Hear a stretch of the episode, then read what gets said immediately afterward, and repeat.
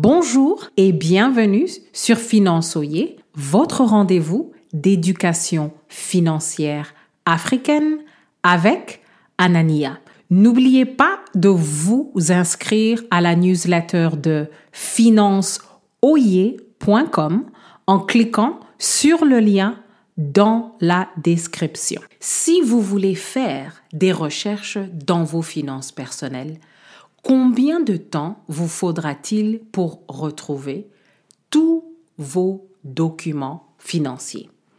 Restez à l'écoute pour comprendre comment des records financiers qui sont gardés en ordre vous aident à bien faire vos recherches. Le problème du jour est que beaucoup ont leurs documents financiers dispersés dans tous les sens.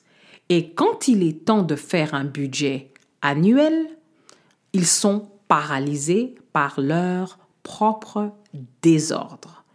Mais il y a des solutions. La première chose à laquelle il faut penser, c'est l'organisation.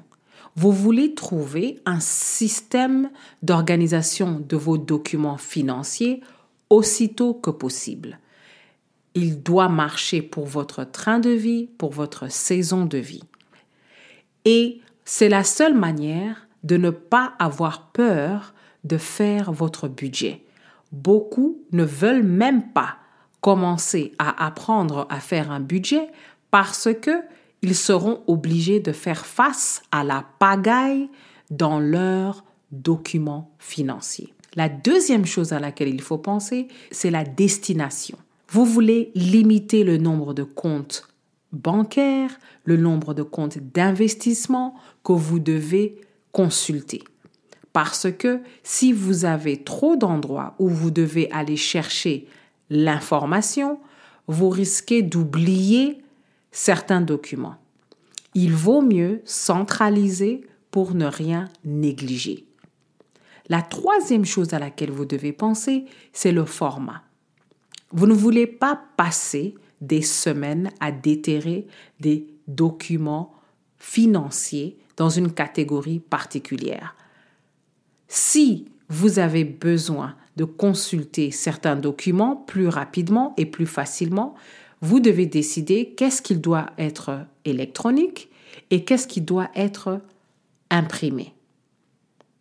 La question du jour est, quel est le système d'organisation que vous avez adopté pour garder vos records financiers en ordre. Quand on passe à un exemple pour illustrer le sujet du jour, le budget du logement change beaucoup tout au long de notre vie.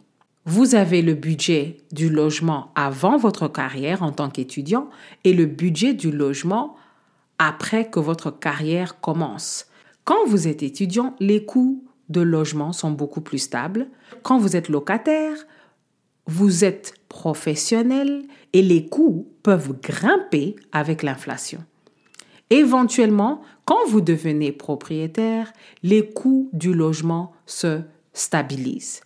Et vous pouvez voir tout cela si vous avez des records financiers qui sont corrects, qui sont en ordre. Chaque année, vous voulez avoir un système d'organisation de vos records financiers que vous pouvez consulter pour faire des recherches en paix.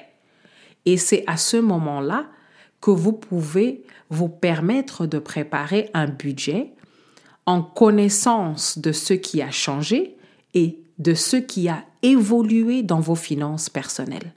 C'est le seul moyen de perfectionner votre budget d'année en année. Une chose que vous ne voulez pas faire, c'est utiliser du copier-coller d'année en année parce que vos records financiers ne sont pas en ordre et vous n'êtes même pas en position de préparer votre budget. Merci d'avoir écouté Finançoyer et à la prochaine.